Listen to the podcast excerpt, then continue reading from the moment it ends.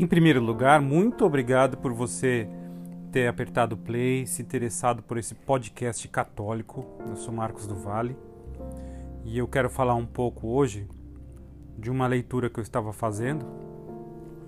Primeiro o livro de Samuel, capítulo 4. Na verdade, eu gosto muito de acompanhar né, as, as liturgias diárias. E eu confesso que na hora que eu estava lendo, essa passagem, eu tive que recorrer a uma Bíblia de estudos para entender. Porque, contando assim nas nossas palavras, se trata de uma guerra entre o povo de Deus, né, o povo de Israel, e os inimigos, os filisteus. Na primeira batalha, o povo de Deus perdeu a batalha. Depois, eles voltaram para pegar a arca da aliança e o que é a Arca da Aliança? A Arca da Aliança é onde estava a presença de Deus naquela época. Era o próprio Deus presente. O que para nós hoje, atualizando em tempos de catolicismo, é o Santíssimo Sacramento. Né? Então eles voltaram, vieram munidos da Arca da Aliança e, e os inimigos até perceberam. Fala assim na Bíblia eles tiveram medo e disseram assim: Deus chegou ao acampamento dos inimigos. Ai de nós! Ai de nós! Quem nos salvará da mão deste Deus poderoso? São eles que feriram os egípcios com toda sorte de pragas no deserto. Então, assim, a presença de Deus ali, daqui a pouco a gente vai ver que na verdade ele não estava ali, a presença da Arca da Aliança até atemorizou os inimigos, mas a batalha aconteceu. E eu não esperava, sinceramente, eu não esperava esse final da passagem. O povo de Deus perdeu de novo. Na hora que eu vi, eu falei, nossa, né? Eu tive que recorrer a uma Bíblia de estudos. O, o que que essa passagem quer dizer, né?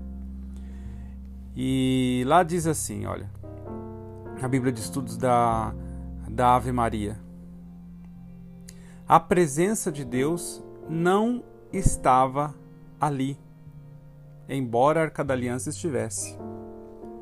Israel tinha que sofrer essas derrotas sucessivas porque foi se esquecendo dos compromissos com o povo. O projeto de justiça, que é a base principal da aliança de Deus com eles, foi degenerando então eles não estavam em condições de enfrentar o povo. E aí fala assim: não se trata da ausência real de Deus.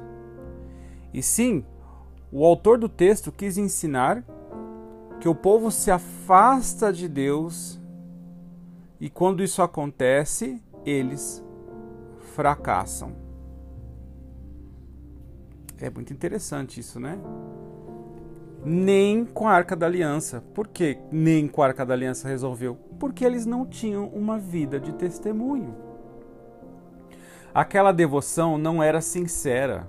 Vocês estão entendendo agora o, o olho da questão? É uma devoção que não era sincera.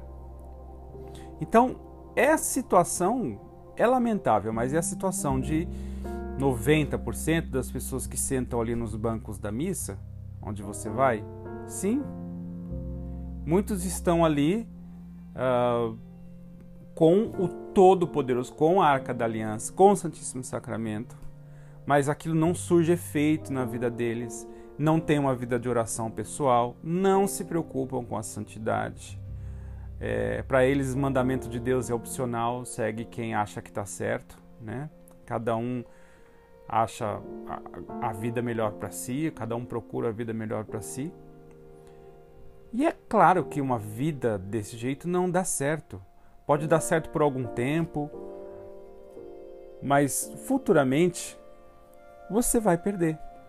Ah, mas eu ia à missa. Ia à missa, mas não era sincero. Ia à missa, mas não vivia a palavra de Deus. Ia à missa, mas não se confessava. Então, que nós possamos aprender com essa passagem duríssima o quão é importante que não basta ter a devoção. É devoção, sinceridade na devoção na maneira de rezar, rezar com o coração. E a introdução geral do Missal Romano vai falar isso: rezar com o coração, presente ali. Quando você está na missa, não existe nada em volta de você mais. E assim nós vamos mudar a nossa vida. Muito obrigado, que Deus abençoe e até o próximo podcast. Clique em seguir aí embaixo da foto, da foto azul nossa, clique em seguir e você vai sempre ver aí no seu Spotify o nosso podcast. Obrigado.